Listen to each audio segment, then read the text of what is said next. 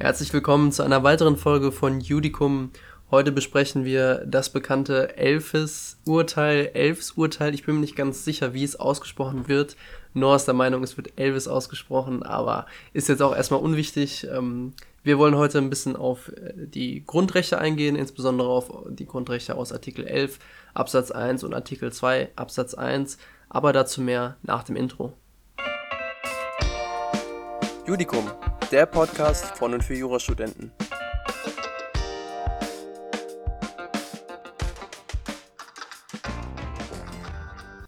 Kommen wir direkt mal zum Sachverhalt und zwar war der werte Herr Wilhelm Elfs, nenne ich ihn jetzt einfach mal. Das tut mir wirklich leid, wenn irgendjemand weiß, wie das wirklich ausgesprochen wird und ich das falsch mache. Auf jeden Fall war der nach dem Krieg, nach dem Zweiten Weltkrieg, unter anderem Oberstadtdirektor von Mönchengladbach und wurde 1947 als Mitglied der CDU in den Landtag von NRW, also Nordrhein-Westfalen, gewählt.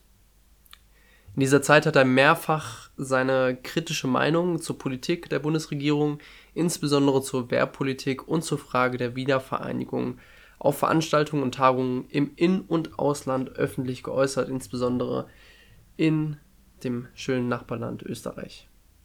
1952, äh, jetzt als Beispiel von diesen ganzen ähm, kritischen Meinungsäußerungen, hat er auf einem Kongress eine gesamtdeutsche Erklärung unterzeichnet und verlesen, die dem Bemühen um Wiederbewaffnung, Verfassungsbruch, eine Politik der Gewalt und Kriegsvorbereitung sowie eine ganz Europa bedrohende Wiederbelebung des deutschen Militarismus vorwarf. Ja, das habe ich mir hier aufgeschrieben, weil das hätte ich mir sonst nicht merken können.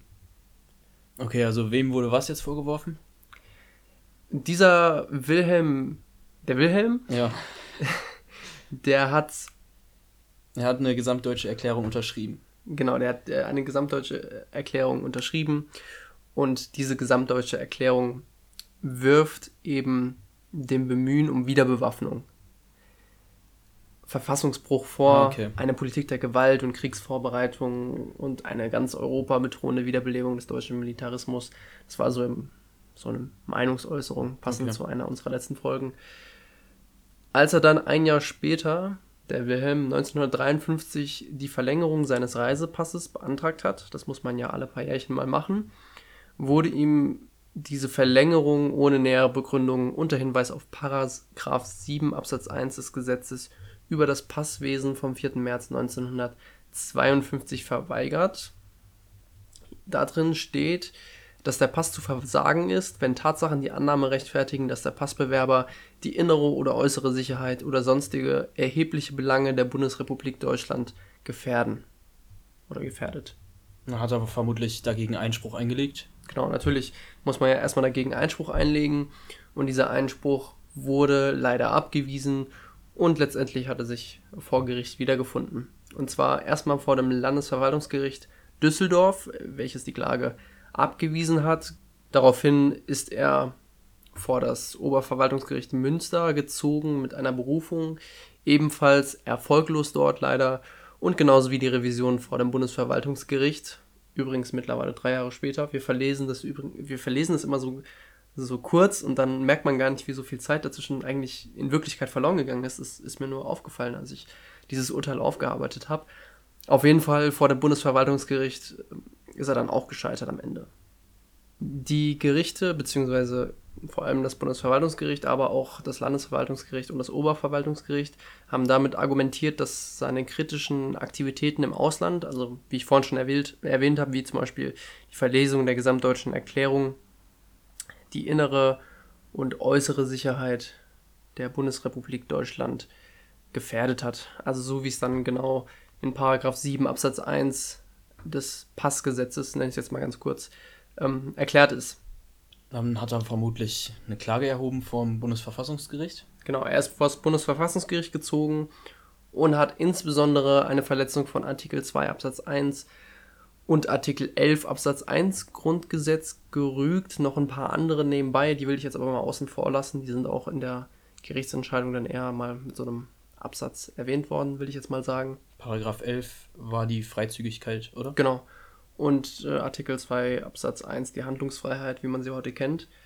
Das Interessante an dem Urteil ist jetzt, dass sich das Bundesverfassungsgericht da das erste Mal so wirklich mit dem Schutzbereich des Artikel 2 Absatz 1 Grundgesetz auseinandergesetzt hat, aber dazu gleich mehr.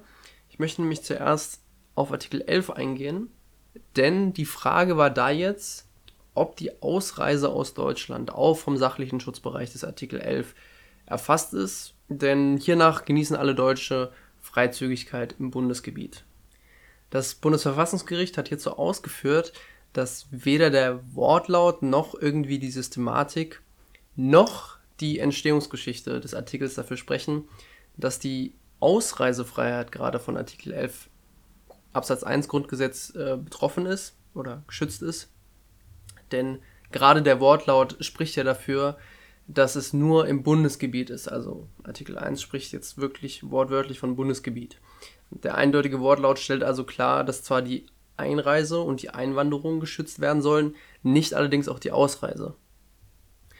Hätte der Gesetzgeber jetzt irgendwie, wie manche Leute argumentieren wollen, das Ziel verfolgt, die Ausreisefreiheit auch zu schützen, dann hätte er doch einen anderen Wortlaut gewählt. Also es gibt jetzt ein paar ja. Leute, die sagen, hm, der Gesetzgeber wollte davon eigentlich auch die Ausreise schützen, aber hat es verpeilt. Hat es verpeilt. Das, äh, diese Argumentation äh, fällt flach, würde ich mal sagen. Wenn man übrigens nicht genau weiß oder jetzt nicht genau ein Argument hat, kann man immer irgendwie gucken, ja, warum hat der Gesetzgeber das gemacht?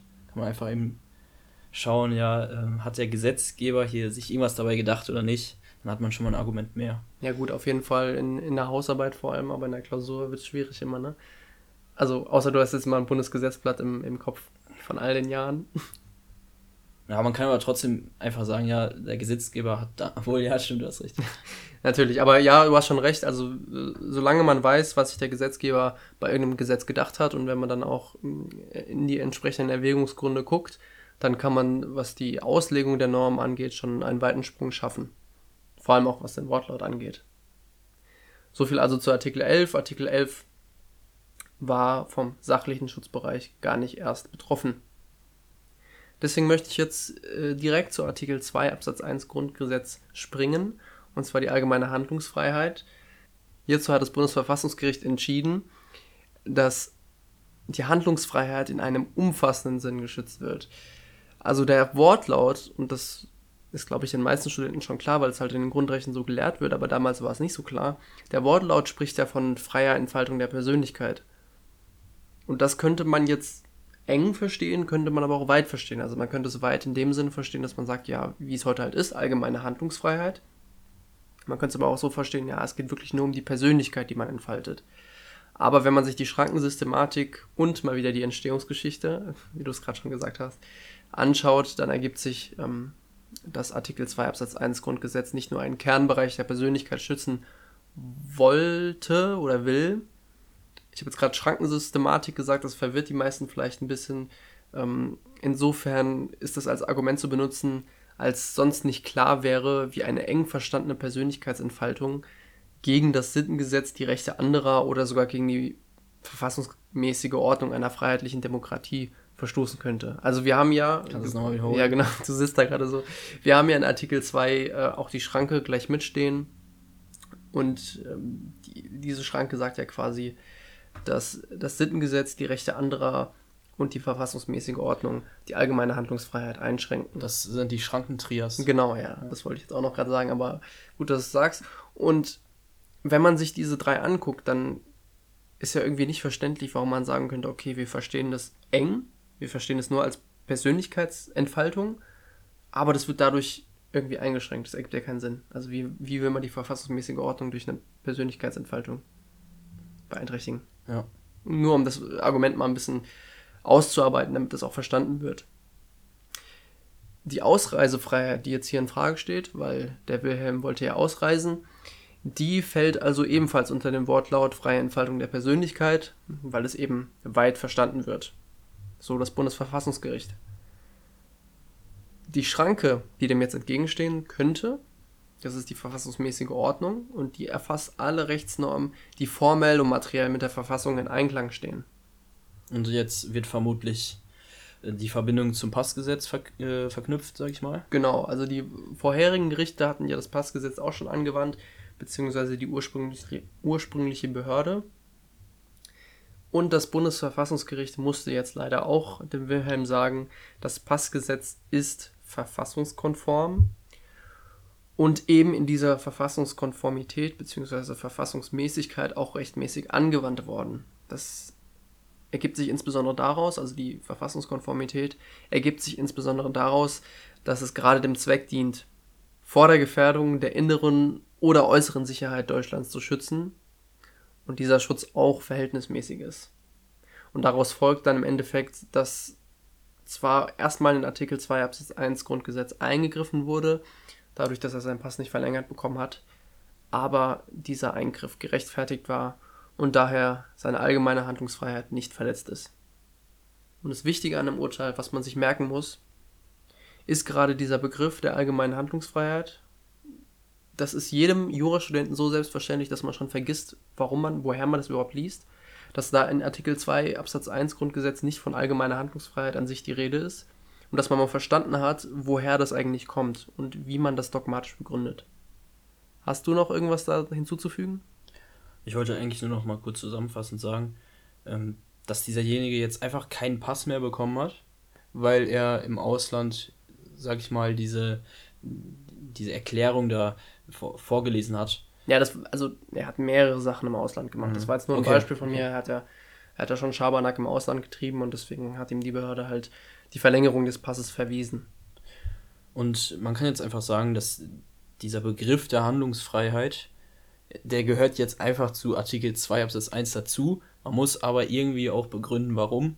Und in diesem Urteil haben wir das ganz gut jetzt erfahren, wie man das begründen kann. Auch mit dem System der Schranken, dass man es vielleicht noch anführen kann, wenn man jetzt in irgendeiner Klausur sitzt oder so. Oder wenn man mal in der mündlichen Prüfung danach gefragt wird, weil das ist, glaube ich, eher die realistischere Variante, wo man das mhm. mal anwenden müsste. Ich glaube, damit können wir uns aus dieser Woche wieder verabschieden. Wir freuen uns, dass ihr eingeschaltet habt und dass ihr so lange durchgehalten habt, obwohl wir heute ein grundrechtliches Thema haben. Ihr könnt uns gerne auf äh, iTunes bewerten und uns auch gerne auf Instagram folgen und wir hören uns in der kommenden Woche wieder.